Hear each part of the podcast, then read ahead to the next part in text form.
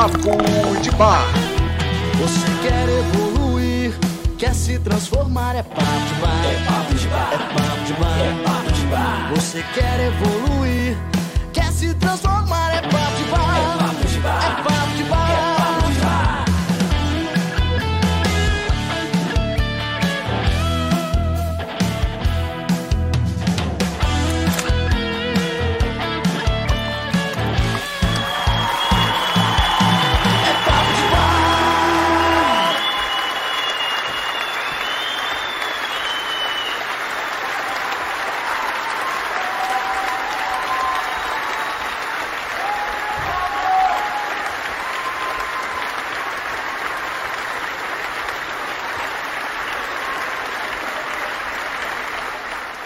Boa noite, boa noite a todos. Excelente sábado, bem-vindos ao nosso Papo de Bar 157, nosso esquenta, o nosso barzinho de sábado à noite, né? Já que esquenta hoje em dia, fazer esquenta pra, pra ir pra onde, né? Vamos, botar assim. Vamos ver quem tá aqui na área, ó. Temos aqui Ana, Carlos, Vinícius, Rafa na moderação. Temos Rosemary, Edna, Ana Melo, Jonalton, Pub Marques, Kleber, Bruno, Cadu, AGK, Laís, Gorete, Kleber, César, Vinícius Costa, empreendedor online, Henrique Silva, Sonateiro Antártica, Sona, Sonateiro Antartiqueiro, vamos botar assim. É, Gilvan Lopes, o Sérgio, todos sejam muito bem-vindos. Pô, primeira vez no Papo de Bar, vou te explicar, explicar pra você como é que funciona, ó. É um bate-papo super informal. A gente fala de psicologia, relacionamentos, desenvolvimento pessoal. À, me- à medida que a gente toma uma bem gelada, sorteia treinamentos, já tá valendo. As duas pessoas mais participativas vão levar no final da live, escolha dos moderadores, um treinamento à sua escolha e entre outros joguinhos, beleza? Então sejam muito bem-vindos, puxa uma cadeira, se prepara, tudo a seu tempo, vai ter uma- um espaço para perguntas, fica à vontade, sejam muito bem-vindos mais uma vez. E galera, amanhã vídeo novo, fazia tempo que eu não postava um vídeo de estudo de caso, né, contando alguma experiência pessoal, alguma lição, amanhã vai ser um estudo de caso, então se prepara, que eu sei que vocês gostam desses vídeos. E é isso, gente, quero agradecer o pessoal que tá participando do momento mítico também da gravação da live, sei que sou Nateiro Antártica, o Thi- o uh, Thiago Januário, o Rafa, a Ana, o pessoal aqui tá participando, a... quem mais tem, também tá, a Mary também tá participando, então obrigado pela força, gente, nessa live nova, tem sido assim muito valioso pra mim. E galera, não se esqueçam que o Papo de Bar depois vira podcast, tá? É só você ir no iTunes, no Spotify, no Stitch, no Anchor, que tá lá a versão compacta, ou seja, uma versão que eu tiro todas as pausas aqui do, do programa, beleza? Aviso dado, vamos agora começar nossa live efetivamente com o estudo de caso? Vamos nessa! É isso aí, galera. Tá na hora da gente abrir o programa com o nosso estudo de caso. Se essa for a sua primeira vez no programa, deixa eu te explicar como é que funciona. Eu vou analisar alguns problemas de pessoas que preferem manter o anonimato. A sua tarefa é dar a sua opinião a respeito desse problema no chat, lembrando que isso conta como participação para levar o prêmio no final do programa. Não fica com medo de falar besteira, o que vale é a sua intenção de ajudar. E se você quiser mandar um estudo de caso pra gente analisar, é só clicar no link que tá na descrição desse mesmo vídeo, beleza? Vambora!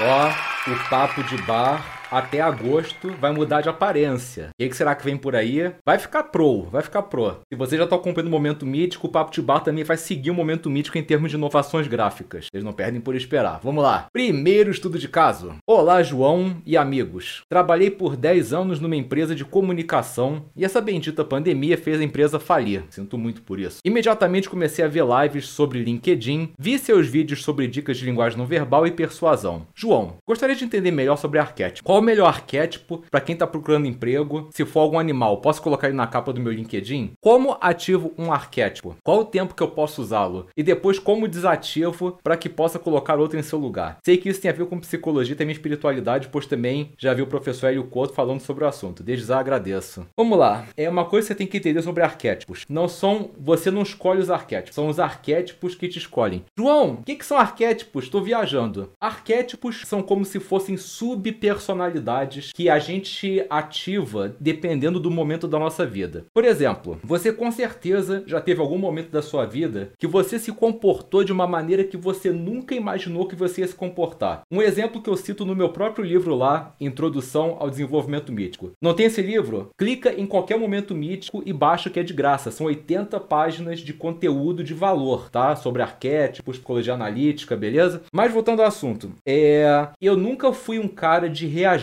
aos bullies que faziam comigo, né? Ao bullying e tal. Eu sempre era muito passivo, deixava passar. E tinha um cara na época do colégio que todo dia cismava comigo, de ficar chegando lá, dando pescotapa, amarrava minha mochila na carteira e tudo. Teve um dia que eu não sei como, eu simplesmente peitei ele. Eu não sei de onde tirei aquela coragem toda. E não só peitei, eu caí na porrada com ele. Eu distribuía soco, ele também me dava soco. E foi uma coisa que todo mundo do colégio ficou impressionado, porque eles nunca imaginavam que eu ia lutar com alguém, né? Isso é um exemplo de possessão arquetípica. Existe o arquétipo do guerreiro, então quando é uma situação que você tem que enfrentar alguma coisa, você encarna o arquétipo do guerreiro. Quando você tem que criar alguma coisa, a parte criativa, você geralmente assume o arquétipo do criador, que a, a doutora Carol Person já tem no livro dela O Despertar do Herói Interior. Então, esses são os arquétipos, são subpersonalidades. Só que o que o nosso amigo está perguntando aqui é, é como que eu faço para escolher, como que eu faço para ativar? Primeira coisa, você não escolhe arquétipo, o arquétipo que te escolhe. Então, a coisa mais ideal que você pode fazer é fazer um diagnóstico para saber qual que é o seu arquétipo atual. Como é que eu sei? Novamente, baixa o meu livro grátis porque eu falo sobre os 12 arquétipos principais, eu dou as características. Rapidinho você vai se identificar com qual momento da sua vida você está sendo um deles. E o que, que acontece quando você insiste em ativar um arquétipo que não era para ser? O arquétipo que atualmente está te dominando, ele vai entrar no modo negativo e ele vai começar a te prejudicar no teu desenvolvimento. Então, por exemplo, você está na fase que teu arquétipo regente é o guerreiro. Aí você tá cismando que você quer, sei lá, acionar o mago, o líder. O que que acontece? O guerreiro seu começa a virar um guerreiro sombrio. Você começa a virar uma pessoa brigona, de brigar com os outros picuinha. Você não, não tem filtro. Vira uma pessoa muito agressiva nas palavras, nas atitudes. O teu arquétipo que era para te ajudar começa a te prejudicar. Então, na verdade, você tem que descobrir que arquétipo você tem agora e abraçar ele. Como que eu faço para ativar o arquétipo? Aí é uma pergunta boa, porque muitas vezes você está sendo regido por um arquétipo que você não está ativando. Vamos supor, você descobriu que o seu arquétipo atual é o criador. Faz alguma atividade criativa, arte, escrever uma poesia, tocar uma música, alguma coisa que envolva criar do zero. Essas atitudes simbólicas vão fazendo o seu arquétipo entrar em ressonância contigo para você enfrentar outros desafios da vida. Ah, o meu atual arquétipo é o guerreiro. Faz uma luta. Tá entendendo? Meu atual arquétipo é, sei lá, o, o líder. Ah, então começa a praticar alguma coisa, você tem que fazer liderança. Mas eu não tenho nada que eu possa liderar. Tem sim. Você pode liderar você mesmo, com disciplina. Você pode até mesmo ativar os seus arquétipos jogando o jogo de computador. Por exemplo, você tá, você tá querendo virar um líder, um estrategista. Ah, eu posso jogar League of Legends para poder ativar meu arquétipo? Pode. Porque você tá, você tá ativando as estratégias e tudo. Então serve sim você jogar LOL. É, tem várias maneiras de você acessar. É, o que, que ele perguntou aqui? Como é que eu desativo? O teu próprio arquétipo, quando, quando ele atingir o objetivo dele, ele vai desativar e vai surgir outro. Por isso tem que ter um trabalho de consciência constante para saber qual que é o teu atual arquétipo regente. Isso é um trabalho de consciência constante, tá? Por exemplo, eu atualmente estou com o arquétipo do criador ativado. Por quê? Porque eu estou criando meus treinamentos novos. É muita inovação gráfica. Então esse arquétipo está ativadíssimo. Os outros arquétipos, tipo, ah, o explorador, sei lá o que, tá tudo dormindo por hora. Então eu estou honrando o meu arquétipo criador. Ah, eu posso usar na minha capa do LinkedIn? Cara, olha, você quer, você quer botar. Vamos supor, teu arquétipo é, o, é um líder, é um. Aí você. Vamos supor, o lobo é um, é um exemplo de líder, né? Aí você quer botar um lobo na tua capa. É, são, são poucas as pessoas que vão entender a mensagem. Você, você começa a depender da sorte. Por exemplo, ah, vamos lá, o Red Hunter tá vendo teu currículo vê lá um lobo na capa. Se esse Red Hunter tiver alguma familiaridade com a psicologia analítica, com, com esse tipo de coisa, ah, legal, o arquétipo do lobo. Agora, se for uma pessoa que não tem conhecimento nenhum, o que, que ela vai pensar? E esse cara com, com lobo deve ser aquele tipo de cara que deve ser pua, que negócio da matilha, do macho alfa. E já vi que esse cara aqui deve ser problema. Imagina. Ou seja, você tem que ter uma capa que seja uma, uma parada que comunique com a sua audiência. A não ser que fazer. Então bota uma imagem abstrata. Mas aquilo que você tem que explicar nunca deve ir ao ar. Anota isso, gente. Aquilo aquilo que você tem que explicar nunca deve ir ao ar. Então, quando você está montando um perfil de um site de relacionamento, se você está montando um perfil é, de LinkedIn, se você bota uma imagem, você tem que explicar, por exemplo, site de relacionamento. Vamos supor que você tirou uma foto com uma amiga sua, você é homem, tirou uma foto com uma amiga sua, e você saiu muito bem na foto. Aí você pensou, poxa, eu quero botar essa foto no meu perfil. Aí você corta a tua amiga. E que muitas vezes a mulher que vai estar tá olhando vai estar tá pensando, peraí, quem é essa mulher do lado dele? É a ex? Terminou recentemente?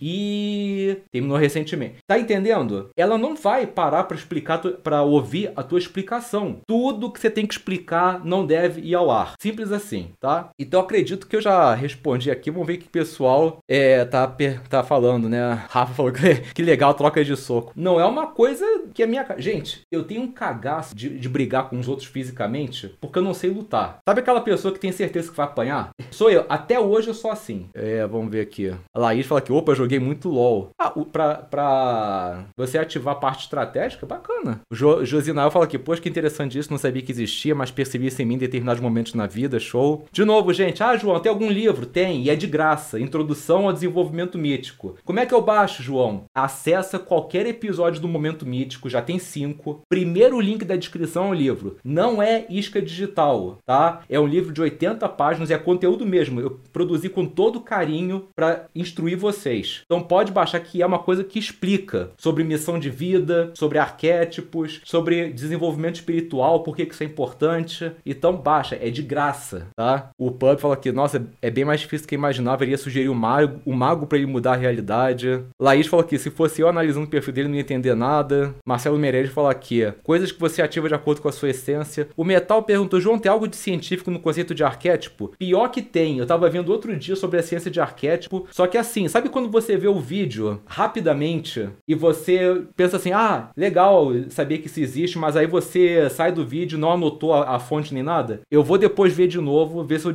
ver se eu recupero de onde veio, porque existem alguns estudos sim sobre essa questão da subpersonalidade. É, tem muitas. Às vezes você vai ver o arquétipo com outros nomes, mas tem muitas correntes é, filosóficas, psicológicas que explicam esse conceito da subpersonalidade. Ou seja, tem você e tem o um arquétipo. Ó, vou fazer uma analogia muito interessante para vocês entenderem de uma vez por todas como é que o arquétipo funciona. Sabe o Homem de Ferro? Vocês já perceberam que em todos os filmes da Marvel, o Homem de Ferro vai trocando de armadura? Ele tem uma armadura para lutar com o Hulk, ele tem uma armadura para mergulhar, ele tem uma armadura. É, ele tem uma armadura para cada finalidade, não tem? Mas se ele muda a armadura, ele deixa de ser Homem de Ferro? Não, ele continua sendo Homem de Ferro, só que com armaduras diferentes. Arquétipo é basicamente isso. É a tua personalidade como base e teu arquétipo é como se fosse tua armadura.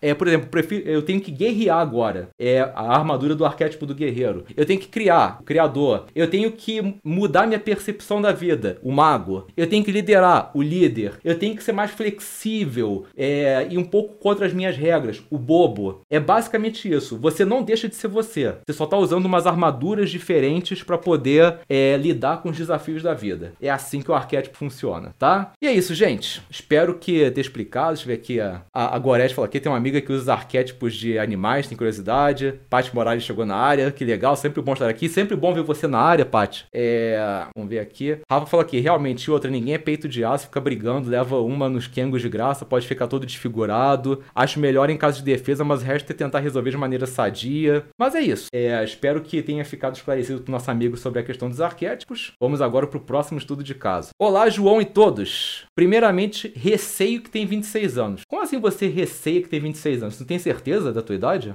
Mas tudo bem. Receio que eu tenho 26 anos. Namorei apenas uma vez, apesar de achar que tem boa postura e aparência. Não tenho muito sucesso com as mulheres. O contato eu até consigo, mas a dificuldade está em fazê-las sair. Vou narrar o último caso que é padrão com as quais já vivi. A diferença é que essa eu gosto muito e admiro a postura. Você gosta de postura, hein? Após me ignorar por anos, ela veio me chamar se desinteressada. Trocamos até mensagens quentes, mas sempre na hora de sair havia algum empecilho. Confrontei ela com isso e a mesma achou um absurdo, ficou fria, distante. Não nos falamos desde então. OBS. Apesar de achar que ela tem uma boa postura, de novo a postura. Cara, você, é fisioterapeuta? Já tentou fisioterapia? Acho que você ia se encontrar nessa carreira. Já trabalhamos juntos antes. Uhum, já vi ela dando a meia em fotos de cara tóxico. Ela diz que o último ex dela também era assim. Ela demorou quatro meses para me aceitar em redes sociais. Quatro meses. Confrontei ela com esses fatos. Por quê? Não sei o que, que eu faço. Abraço. Vamos lá. Galera, me ajudem aqui. Mais uma coisa que precisa notarem. Quando você projeta foco demais em qualquer coisa da sua vida e você não distribui esse foco, essa coisa da sua vida que você tá botando todo o teu foco vira tua razão de ser. O que é que tá aparecendo aqui? O cara tá tão preocupado, mas tão preocupado em conquistar essa mulher que ele não tá conversando com mais ninguém, não tá dando atenção para as outras áreas da vida e isso tá levando ele a botar um peso muito grande nessa interação com ela. E tudo que ela fala, tudo que ela fa faz ou deixa de fazer, ele tá raciocinando, correlacionando com ele. O que, que será que isso quer dizer? Tá tentando enxergar nas entrelinhas. Poxa, e a postura dela agora? Essa postura aqui, não sei o que ela tá quer dizer. Ah, tá dormindo. Não, ela agora acordou, que postura é essa? Tá, tá entendendo? É. Tudo aquilo que você projeta muito foco ganha um significado muito grande para você. Gente, nunca permitam que paixonites tirem o foco das outras coisas da vida. Vocês estão pedindo para levar uma rejeição quando vocês fazem isso. Eu sei que para quem não tem uma vida amorosa ainda, para quem nunca namorou nem nada, é muito legal quando você tá interagindo com alguém, o que que isso vai dar. Claro que você cria expectativa, mas gente, cuidado com a armadilha de você deixar tudo de lado para focar só na pessoa. Você vê, a mulher demorou quatro meses para aceitar, e quando o cara confrontou ela, você demorou quatro, quatro meses para me aceitar. O que, que ela deve ter pensado? Poxa, o cara contou quanto tempo que eu levei para aceitar o negócio? Tá entendendo? É. Outra coisa, né? Me parece que assim, ela sabe que ele gosta dela, gosta de dar uma, uma trela para ele poder encher a bola dele, mas quando ele manda real, ela cai fora. Um, um caso clássico de Brad Scrumbing, né? É, tá me parecendo isso, né? Porque se já teve conversa picante tudo, e ela na hora do vai ou racha cai fora, e ainda fica ofendida quando você confronta, é uma coisa esquisita. Deixa eu ver o que, o pessoal tá falando aqui. E deixa eu ajustar minha postura, que ele depois vai ver aqui, né? Vai que ele fala minha postura aqui. É, o Gilvan fala aqui, cara, eu acho que tu tá focando muito nessa mulher. Pois é, resumiu o que eu falei, né? Ricardo falou aqui, quatro meses para te aceitar em redes sociais, deixa de ser doido. Bia falou, ela não tá afim de você, quer ficar no virtual, talvez seja forçando a barra. Eu acho o seguinte, é, uma vez, eu, eu fiz uma vez um vídeo, é, um vídeo sobre escassez. Já viram o meu vídeo sobre escassez aqui no canal? Eu fiz ele em 2017, quatro anos atrás. Tava começando aquele meu período de transição e tal. E eu até falei no vídeo que o ideal é que você esteja conversando com pelo menos três pessoas quando você não tem ninguém, né? E te, teve gente que levou a mal aquilo. Ah, já é difícil arrumar uma, tem que conversar com três. Ah, virou competição. Não é que é uma competição, gente, mas quando você foca só no número você tá carente, dá isso. Não precisa conversar com três, mas tá conversando com uma, então continua seguindo com a tua vida. Você com certeza tem projetos acadêmicos, profissionais, espirituais, tem amigos, tem família, tem hobbies. Não tem? Então você não devia estar tá nem correndo atrás de relacionamento. Por quê? V vamos supor, aí você conquista a pessoa. Ah, a pessoa começa a ver a tua vida vazia. Não faz nada da tua vida. A tua vida inteira você passou em função de conquistar aquela pessoa. Legal, né? A pessoa vai continuar contigo depois dessa, né? Gente, a base da atração passiva é você ter uma vida interessante. Uma vida que faz a outra pessoa ter vontade de fazer parte dela. Pô, nossa, a pessoa tem uma vida tão legal, é tão apaixonada pela vida, eu quero fazer parte da vida dela. Ela quer se integrar. Como é que você vai atrair uma pessoa com pouco esforço quando você não tem uma vida que funciona como imã para ela? Não é correr atrás das borboletas, é você deixar o jardim bem bonito para que elas venham até você, sacou? O Bruno Leles falou a dica matadora: compra um PS4 que melhora. É exatamente isso. Compra um PS4, aproveita as promoções da Amazon, compra jogo e se ocupa jogando. Eu faço isso. Empreendedor fala que ele parece estar descalibrado socialmente. Olá, Maria Lúcia. Gorete fala que ela, ela pode até ficar com medo dele ser um psicopata ou psicótico. Pois é. Sérgio fala aqui tem uma dependência, tem uma tendência à dependência emocional. Tem um clone meu aqui que chegou. Vamos ver aqui, Marcelo Meirelles. Vem a mente interessante depois a vida interessante. Exato. É. Cadê? William falou aqui, lembro de você, João, falando uma vez. E nunca mais esquecia. É. Cadê? As coisas começam a desandar quando você dá importância demais. Isso vale para praticamente todas as áreas da vida. Exato. Então eu acho que o problema do nosso amigo aqui é justamente esse. É. Ele tem que botar menos peso nas interações dele. Eu sei que tem 26 anos, só tem um relacionamento, mas não pode ser desse jeito. Tem que. Tem que cuidar da tua vida e deixar de lado a pressa. Ah, eu tenho 26 anos, deve estar tá, deve tá se comparando demais com outras pessoas. Aí que tá, sacou? Mas é isso, gente. Acho que não tem muito aqui a acrescentar pro nosso amigo. É, é uma dúvida que até que é recorrente aqui no, no canal, né? Pois é. Mas é isso. Galera, show de bola. É, ele receia que tem 26 anos. é, é, tipo um ato falho, né, Noemi? Mas é isso, acho que de estudo de caso tá bom, já ajudamos o suficiente aqui. Parabéns pela interação. E vamos agora descontrair um pouquinho com a porta secreta. Vamos lá. E chegou a hora da gente abrir a porta secreta. Funciona assim: eu vou falar uma palavra-chave e quem quiser participar, escreve essa palavra-chave aí mesmo no chat. E eu vou sortear alguém para abrir uma das três portas que já já vão aparecer e concorrer a um super prêmio. Mas atenção, quem escrever a palavra-chave mais uma vez vai ser automaticamente impedido de participar. E mais uma coisa, para participar, você tem que ter um nome de ser humano. Apelidos como Gasparzinho, Broca e Não sei onde estou não serão considerados, beleza? Vamos lá. E se essa for a sua primeira vez, usa um par de fones e aumenta o volume, que a experiência vai ser bem melhor.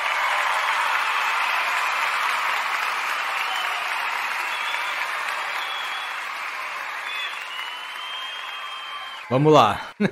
Galera, valendo a palavra do dia. Vocês sabem que o episódio de ontem, do Momento Mítico, foi sobre o Frankenstein. Beleza. Mas qual é a mensagem que eu queria passar no, no vídeo? Não tem uma resposta assim, padrão.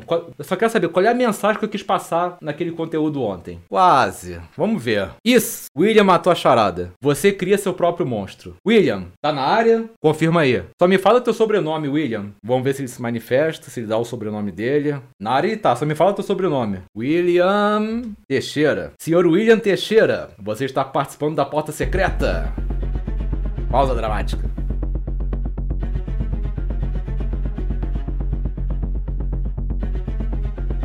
William, só para poder contextualizar. Já conhece, né, com certeza. Três portinhas: laranja, verde e azul. Uma delas, você leva tudo, Academia da Reinvenção, todos os meus treinamentos. A outra é um treinamento qualquer meu, não negociável. Não tem como você trocar por outro. Se você já tiver, você pode doar para alguém. Ou você pode apostar do tipo, não, quero apostar para continuar jogando e abrir as outras portas. Tentar ganhar tudo. E a terceira é Raquel. Raquel tá doida para aparecer. Já faz dois sábados que ela aparece.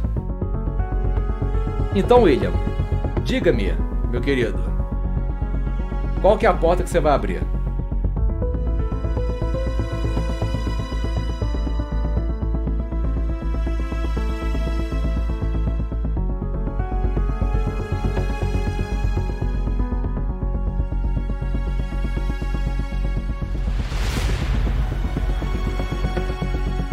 Verde.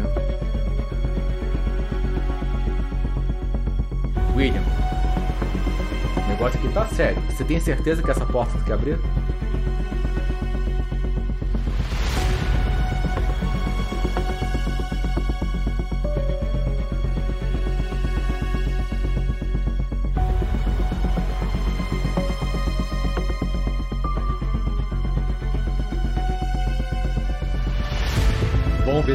Confirma, se ele muda.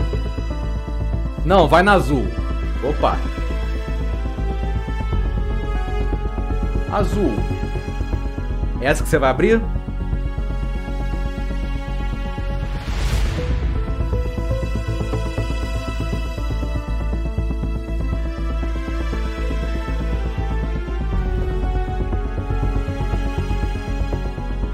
Bora!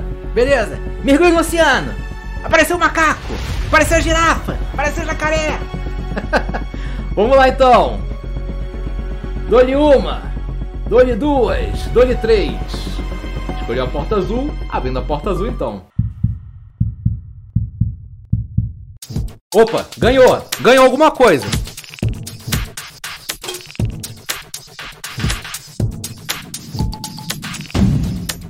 Um poder não verbal com todas as atualizações do 2.0.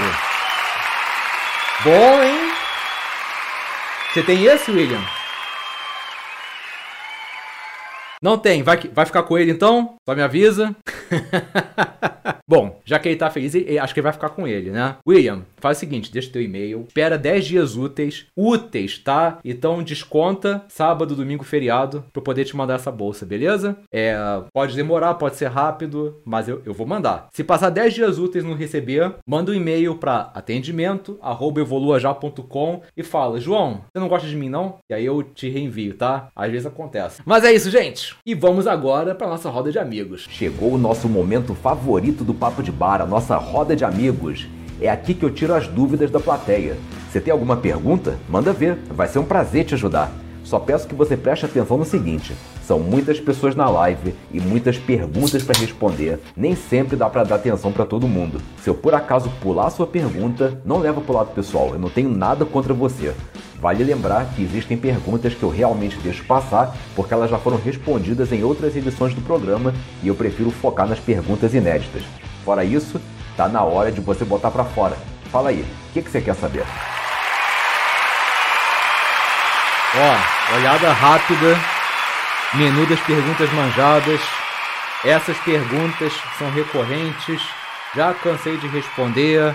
Tô até para atualizar esse cardápio aí, mas se por acaso pular, já sabe, não é pessoal com vocês. Tá legal? Valendo! Cara, a melhor coisa que eu fiz foi botar um monitor extra aqui. Agora eu posso enxergar o chat grandão aqui. Michelle perguntou se o transhumanismo é o melhor caminho para nossa evolução. Bom, aí você precisa me explicar o que é transhumanismo. Tem a ver com transexualidade? E essa é a primeira vez que eu tô escutando esse termo. Gente, eu aprendo tanto com vocês aqui nessa live. Eu fico descobrindo coisas que eu nem sabia o que, que era. Felipe Costa perguntou aqui: João, quando a mãe protege muito filho ou filha, o que que acontece? Felipe, tem uma história interessante da deusa Deméter, né? A deusa Deméter é a mãe da Perséfone, a esposa do Hades, né? E no começo, Perséfone foi raptada pelo Hades, né? E a Deméter ficou desesperada procurando a filha. E no que a Deméter começou a ir para lá e para cá procurando Perséfone, né? Pelo mundo inteiro ela foi circulando procurando a filha. Ela acabou fazendo amizade com um casal, era um rei e uma rainha, né? De, um, de, uma, das, de uma das cidades ou ilhas lá do, da Grécia, e eles tinham um filho. E ela começou a trabalhar com eles como se fosse uma ama seca, né? E ela começou a se aproximar muito do filho desse casal. E ela pensou: eu gosto tanto desse garoto, eu vou transformar ele num deus. Então toda noite, quando os pais do garoto iam dormir, ela pegava o garoto e expunha ele ao fogo. E cada exposição que ela botava ele no fogo, ele ia ganhando força e mais força. Só que ela precisava fazer isso durante vários dias para ele poder ir ganhando invencibilidade e virar um deus. Só que, lá pela metade do processo, alguém caguetou pra mãe desse garoto que a Deméter tava fazendo isso. A mãe foi lá escondidinha, olhou a Deméter fazendo isso com o garoto, surtou, falou: Ah, sei lá o que, meu filho, o que está fazendo? Ela revelou que era uma deusa e falou: Olha, o seu garoto poderia ter virado um deus, mas agora ele vai ser tão humano quanto vocês. Fica agora nas mãos de vocês. Eu tentei fazer minha parte e sumiu. Então o que, que acontece? É, os pais têm que deixar os filhos serem expostos ao fogo para eles poderem poderem ganhar aquela carcaça que torna eles deuses. Como, como assim deuses? Criadores do seu próprio universo, responsáveis pela sua própria realidade. Eles são chefes de si. É essa a simbologia de você ser o seu próprio deus. No que a mãe desse garoto impediu a Deméter de botar ele no fogo, ele virou um, um homem muito, do, muito vulnerável. Qualquer coisa ficava doente. Acho que ele acabou morrendo jovem numa guerrinha qualquer e tal. Por quê? Porque por causa do medo dela, dele ser exposto ao fogo, dele se ele acabou ficando muito frágil. Então, na vida real é assim: se você não permite que os seus filhos se exponham a situações de frustração e privação, eles acabam virando seres humanos frágeis. Ah, João, mas poxa, é. Mas eu não quero deixar meu filho se machucar. Aí entra uma coisa que o Donald Winnicott fala: você tem que ir permitindo seu filho se expor a essas situações à medida que ele ficar preparado para isso, né? Você não vai, por exemplo, deixar o teu filho de dois anos andar numa tirolesa. Mas se o teu filho tiver oito anos e você já sabe que ele pode ir numa tirolesa, que se ele cair, ele vai ficar bem, é outra história. Então você tem que ir de acordo com o preparo físico e emocional para ele lidando com esses desafios. Mas não pode ficar super protegendo. Se ele não for exposto ao fogo, ele fica frágil. Alberto falou aqui, João, o que fazer quando alguém tem déficit de atenção? Bom, eu tomo Ritalina. Já faz, comecei em 2004, já vai fazer quase 20 anos que eu tomo, 17 anos tomando Ritalina já. Funciona ótimo para mim. Ah, mas, mas tô falando que a outra pessoa tem. Aí eu te recomendo um livro chamado No Mundo da Lua, que é para você conhecer o perfil de quem tem TDAH. Porque realmente, quando você tem um parceiro, uma parceira com TDAH, tem que ter muita compreensão em cima desse, desse transtorno, porque quem tem TDAH tem muitas atitudes que parecem falta de educação, que parecem egoísmo, mas é porque a pessoa é desligada. Um exemplo, é, eu tive uma ex-namorada que eu tava uma vez na casa dela e eu tava mexendo no iPad jogando Angry Birds, né? E a mãe dela tava lá botando na mesa. De repente, eu olho por cima do iPad, tá? A minha ex me olhando assim, uma cara assim totalmente enfesada, né? E eu falei: "O que que foi?" E ela: "Poxa, minha mãe botando na mesa sozinha, você nem se ofereceu para ajudar." Aí eu desculpa, eu tava distraída. Ela: "Não, não é distraído. Você é mal criado mesmo." Eu falei: "Não." Aí aí começa a ver aquele negócio. Eu juro, eu não tinha visto. As pessoas às vezes não acreditam que quem tem, TD, quem tem TDAH não presta atenção. Elas acham que é, é má vontade e não é. Então você tem que estudar bastante o transtorno para você se preparar para os eventuais reveses do relacionamento. Mas se você for compreensivo, dá certo. Bela Serena, muito obrigado pelos dois reais. Pub Marques falou aqui. João, no blog Arqueton, eles falam de arquétipo de forma mística. Tem até um decreto pedindo a energia de Deus para resolver o problema. O que, que você acha? Cara, eu aprendi que eu, eu não posso falar nada sobre o que eu não conheço. Eu não conheço o Arqueton e tudo. Eu sei que tem várias visões de arquétipo. Eu vou tentar depois dar uma olhada no Arqueton para ver como é que eles abordam. Mas, assim, à primeira vista, não vejo nada demais. De repente é uma vertente um pouquinho mais espiritualizada do que psicológica. A Alessandro perguntou: João, por que, que tem pessoas que desvalorizam suas coisas que você conseguiu com suor e essas pessoas que desvalorizam só no conjunto aproveitador? Acontece comigo direto. Cara, se a pessoa desvaloriza que você conseguiu com muito suor, temos aí várias explicações, tá? Primeiro de tudo, você não pode esquecer que o que tem importância para você não necessariamente vai ter importância para outras pessoas. Às vezes, o fato de você ter comprado, sei lá, você comprou um santinho, tá? Comprou um santinho. Às vezes a pessoa vai olhar, pô, mas que besteira, você comprou um santinho, mas você fala assim, poxa, mas eu tava correndo atrás desse santinho há muito tempo. Depois, quando eu fui na loja, não tinha mais. Passei um tempão procurando e eu finalmente encontrei esse santinho e comprei. Então, assim, as conquistas têm significado muito pessoal. E tem mais uma coisa: é, não, não se esquece que o mundo tem muita gente que faz parte de um rebanho de gente infeliz. Pessoas que seguem aquilo que é mais conveniente do que aquilo que elas querem. E essas pessoas vivem num pessimismo crônico. Então, toda vez que elas veem alguém conquistando alguma coisa, bate aquela inveja. E quando bate inveja, você desmerece o que o outro tem. Essas são duas explicações e podem ter várias. Acho que eu poderia ficar uma hora dando explicações. A Ana perguntou: pode se aplicar os bons ensinamentos do momento? Ana, és minha conterrânea em Portugal. Eu sou de Lisboa. Eu sou, eu moro no Brasil desde 93. Já mudei sotaque. Pode se aplicar os bons ensinamentos do momento mítico 5, caso se trate de relacionamento entre chamas gêmeas? Ana, vamos lá. Uma coisa, uma coisa que poucas pessoas entendem sobre alma gêmea. Vamos lá. Alma gêmea é uma coisa que às vezes depende do momento. Quando você conheceu aquela pessoa, ela era sua alma gêmea. Mas de repente, com o passar do tempo, com o passar da vida, vocês seguiram caminhos diferentes de evolução que começou a tirar a similaridade das almas. É isso que muita gente peca no relacionamento. Nem sempre a evolução do casal vai ser sincronizada. E quando tem uma evolução muito discrepante, muitas vezes você perde a similaridade das almas gêmeas. Por exemplo, é... essa semana foi muito legal. Eu reencontrei, depois de mais de 20 anos, uma mulher que trabalhou para minha casa. Eu lembro que eu tinha 16, 17, ela tinha 25. Ela foi nossa empregada. Ela era casada com o porteiro do nosso prédio, cozinhava e tudo. E assim, eles voltaram para Paraíba e tal, ficamos um tempão sem contato. Quando ela entrou em contato comigo, ela estudou, fez o ensino médio, ela se formou em pedagogia, fez concurso público, passou. E nisso, o que aconteceu? O marido dela não fez nada. Continuou em subemprego, continuou estagnado. Ela atingiu um nível de evolução tão grande que uma hora ela olhou para trás, gente, eu tô carregando esse cidadão nas costas. E acabou o relacionamento. Quando ela era empregada e ele era porteiro, tava funcionando. Mas ela evoluiu tanto que ele não acompanhou a evolução dela. Vamos ver aqui. Ana Melo, mais uma pergunta da Ana Melo aqui, minha coterrânea. Seres frágeis e frustrados quando contrariados podem se tornar um adulto infantilizado? Sim, você pode ter certeza absoluta. E olha, gente, imaturidade não tem nada a ver com conhecimento. Tem muita gente que é doutora numa área e emocionalmente é uma criança. Não cai nessa de, ah, mas fulano é formado, tem doutorado, tem PhD, não pode ser imaturo. Pode, pode. Você vai ver muita gente sem formação nenhuma muito mais madura do que aquela pessoa. Maturidade não tem a ver com conhecimento. Velho. O Wellington perguntou aqui: João, tenho 21 anos, mas fico com mulheres do dobro da minha idade, tipo 42. Super, super normal? Depende.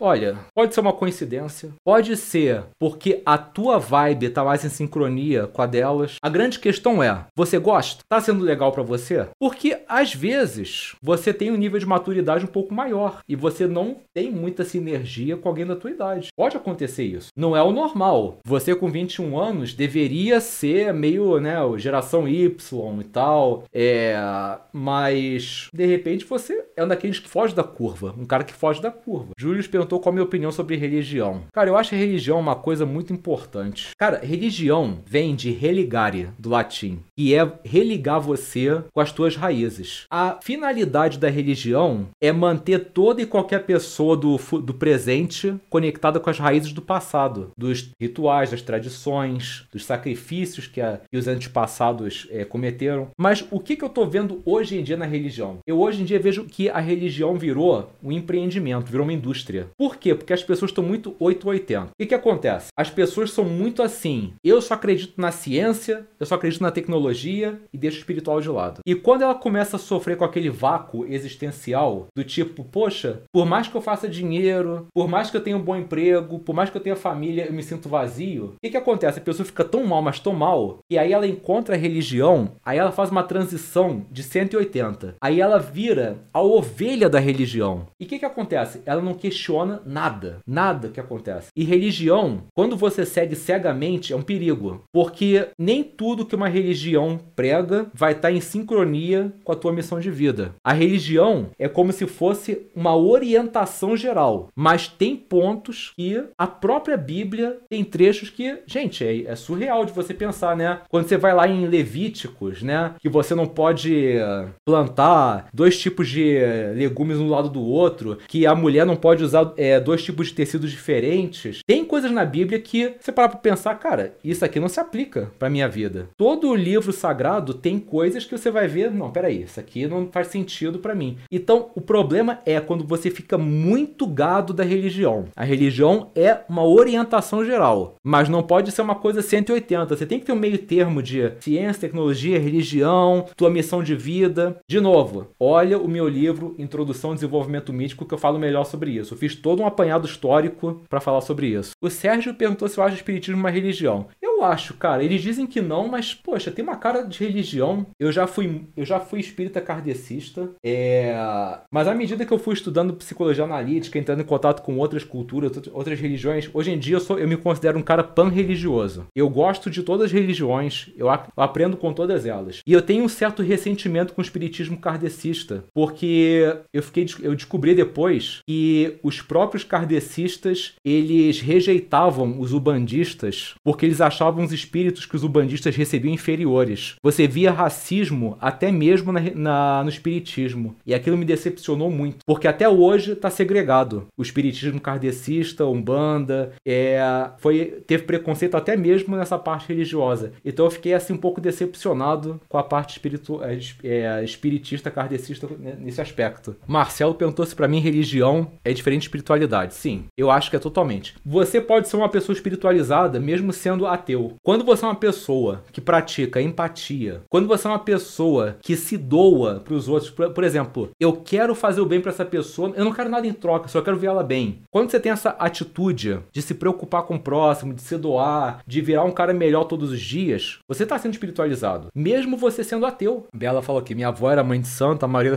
da, minha família é testemunho de Jeová, eu sou um bandista, ligação com a minha avó, mas tenho sério para distinguir as coisas absurdas da manada. Isso é bom. Eu acho a Umbanda, eu, eu estudei mitologia afro-brasileira, né? Ela foi uma das religiões assim mais tolerantes e integradoras de todas. Porque vocês sabem que os escravos que vieram para o Brasil, eles vinham de tribos diferentes. Muitas vezes você tinha escravos no mesmo navio que não, não, não sabiam se comunicar um com o outro. O que, que aconteceu? Na Umbanda houve uma integração das religiões de todos esses negros que vieram para o Brasil. E não obstante isso, o que, que aconteceu? Quando eles começaram a sofrer perseguição por causa dos santos deles, eles fizeram uma sinergia com os santos católicos. Por isso que você vê Ogum como São Jorge, né? Você vê Oxalá como Jesus. Tudo tem explicação. Ah, sabe por que que Exu... Olha, olha o Exu aqui. Sabe por que que Exu é retratado como o, o diabo? Porque quando os negros descobriram que a imagem do diabo afugentava os católicos, eles começaram a botar o Exu como se fosse o diabo para manter é, as pessoas afastadas de onde eles estavam fazendo culto. Tudo tem explicação. Ah, por que, que tem despacho? Despacho, aquelas comidas, eles deixavam por causa de outros escravos fugitivos. Às vezes tinha algum escravo fugindo e estava com fome, tinha lá um despachozinho, uma comidinha, uma galinha, uma farofinha e tudo, para ir comer na hora. Tudo tem explicação. Não é nada. Quando você começa a estudar o um negócio, você vê que não é essa coisa assustadora que as pessoas acham que é. Raul perguntou: é possível fazer sexo antes do casamento e seguir uma religião não cegamente? Com certeza. Com certeza. Mas não tenha dúvida disso. Gilvão João, você joga LOL? Eu já tentei, mas não, cara, eu não nasci para jogar esses RPGs, não. Meu negócio é Assassin's Creed. Felipe Costa perguntou: João, o que é uma pessoa pansexual? É uma pergunta interessante, né? Porque quando você para pra pensar, peraí, é, não basta ser bissexual. Bissexual gosta de homem, gosta de mulher. Mas o que, que acontece do pansexual? Às vezes, alguém já viu Sense8, aqui, aquele seriado da Netflix? Tem um casal é, lésbico no Sense8 que é uma mulher transexual com uma mulher, é, uma mulher nascida, nasci, é, uma mulher, assim, biológica, mas é um casal lésbico, ou seja, é um homem numa pele de uma mulher lésbico com uma mulher lésbica. Então, quando é, é assim que você começa a entender o pansexual, é, você também estende pro, pra, pro transexual. É, é uma coisa assim muito mais abrangente. Cadu falou, perguntou aqui, João, por que, que algumas pessoas acreditam que se você não participar de uma igreja, você não vai pro céu? Tradicionalismo. é, tem gente que acha que eu vou pro inferno porque eu tenho tatuagem? Gente, se eu for pro inferno porque eu tenho tatuagem, então, por favor, vocês me esperem lá com cerveja pra eu continuar o papo de bar lá do inferno. Tiago Rafael, aqui. Tava cozinhando aqui. Opa! Olha a demonstração de valor superior. Tá cozinhando o que, Tiago? Tem, tem para todo mundo aqui? É, não deu pra digitar antes minha pergunta. Voltando ao déficit de atenção. Não seria uma capacidade de concentração mais focada? Porque é preciso foco para certas coisas. Existe no TDAH o hiperfoco. O TDAH é o seguinte: o teu cérebro ele é tão acelerado que ele processa o tempo de uma maneira diferente. Por exemplo, para vocês, o que dura 10 minutos, para quem tem TDAH, esses 10 minutos viram uma hora é muito desesperador. Mas quando o TDAH está realmente focado em alguma coisa, aí ele foca tudo naquilo, é hiperfoco. Fazendo um frango, opa! O Júlio falou aqui: acredito que a pornografia me deixou com fetiche homossexual, mas os psicólogos acham que delírio meu. Eu não senti isso há dois anos atrás. É, Júlio, é o seguinte: é, nem sempre o fetiche homossexual quer dizer que você é homossexual. Se você observar a, a filosofia de Lacan, que é um psicanalista que seguia Freud, muitas vezes, quando o homem tem fantasia com o pênis, não a fantasia que ele realiza, se você realizar a fantasia, é outra história. Mas quando você se masturba ou sonha, ou até mesmo quando você gosta de transar com transexuais, mas, por exemplo, ah, eu gosto de um transexual, mas não gosto de um homem, mas o transexual eu gosto. O que, que isso às vezes pode ser? É o falo, que é o pênis masculino, é um, sino, é um símbolo de poder, tá? Quando você não se sente poderoso por conta própria, a tendência é que você busque o falo em outras fontes. Então, às vezes você tem fetiche por transexual, é... mas na verdade não, não quer dizer que você seja homossexual. É porque o transexual tem o falo, aquele poder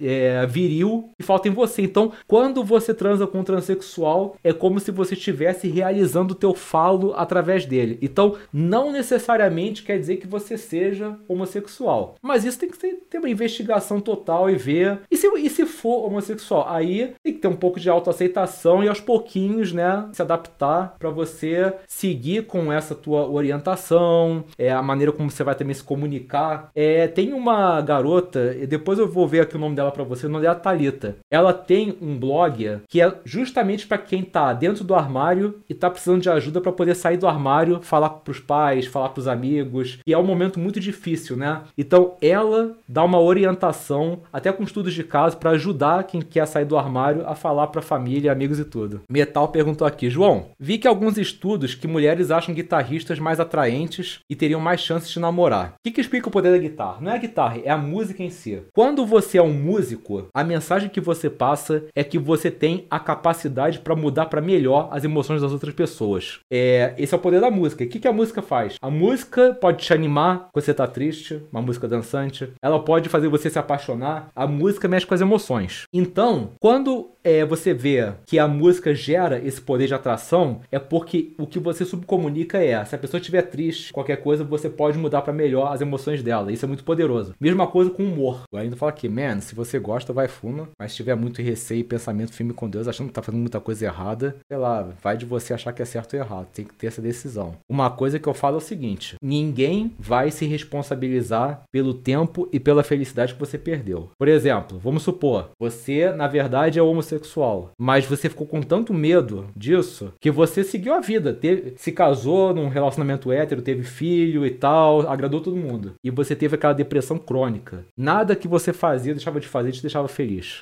Se chegar um dia que você falar, poxa, é. Vamos supor, você se assume. Aí você tá com 50 anos de idade. Ninguém vai te devolver o que veio antes disso. Ninguém vai te devolver é, as oportunidades que você perdeu, o tempo que você perdeu. Então, pensa bem, porque a vida é muito curta pra gente ser a meretriz da expectativa alheia. Ou, ou melhor dizendo, a putinha da expectativa alheia. Cuidado, gente. Essa coisa de ficar vivendo em função da expectativa da sociedade pode deixar você muito infeliz. Um 10 e meia. Deixa eu ver aqui. Cadê, moderadores? Estou aqui vendo. Temos um vencedor. Vamos ver quem mais. O Thiago falou aqui: às vezes penso que esse déficit de atenção seria devido ao excesso de informação que atrapalha o foco. Já vou te explicar. Hoje em dia tem muita distração. Por isso que é interessante você fazer uma avaliação neuropsicológica, porque existem também algumas coisas anatômicas no cérebro do TDAH. Nem sempre é o excesso de informação, também tem algumas coisas de neurotransmissores que estão fora do lugar. Por isso que é bom fazer uma avaliação neuro, é, neuropsicológica, vários exames de sangue. É, é o que eu falo, gente, não fiquem fazendo autodiagnóstico. A pessoa vai lá, ah, sintomas TDAH. É isso, isso. Poxa, eu tenho isso. Aí ela toma como verdade. Calma. Tem muita coisa que você confunde os sintomas. Então é bom você verificar com neuro, psiquiatra. Mas, gente, temos aqui dois vencedores sim, os moderadores já,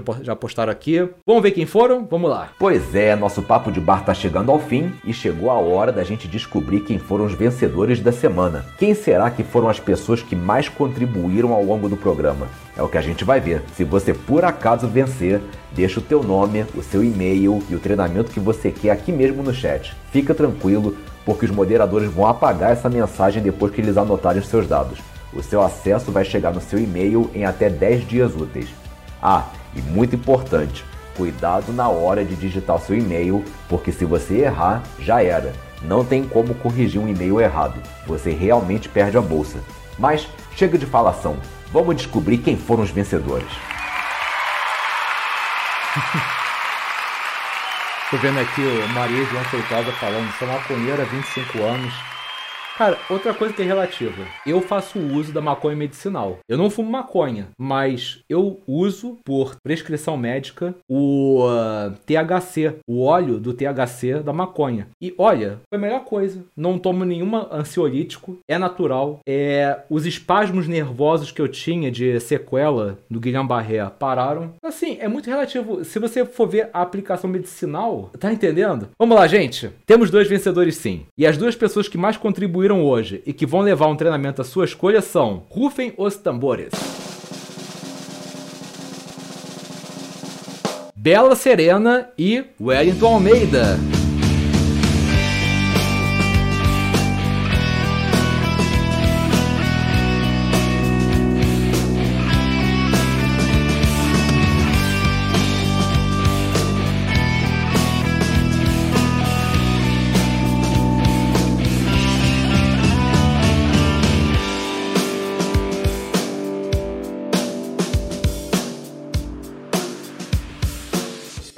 Aí, Bela Serena Wellington. Já sabe, nome, e-mail, treinamento. Só toma cuidado que o, o autossuficiência eu tenho muita dificuldade de distribuir, porque é muito pouco acesso para dar e demora muito mais meses às vezes. Então, se for autossuficiência, já tá avisado que é complicado, tá? Restante, fica à vontade. Mas meus parabéns. E, gente, quem não ganhou nada hoje, relaxa, porque todo papo de bar é uma nova oportunidade para ganhar. Isso aí pode ficar tranquilo, tá? Quero agradecer aqui a presença de vocês, ó. É, é, Ana, Sérgio, Wellington, Bela, Cadu, Rafa, Ana, na moderação, o Carlos, Sherlock, Mary, Sonateiro Antartiqueiro, Bia, Rosemary, Gilvan, Claudemir, Gorete, Pub, Ricardo Telino, Saber EZ, Metal, Július, Heloísa Valério, Dicas com Ju Anjos, Marcelo Meirelles, Leonardo Henriques, Raul Batista. Gente, do fundo do meu coração, muito obrigado por tornar o meu sábado.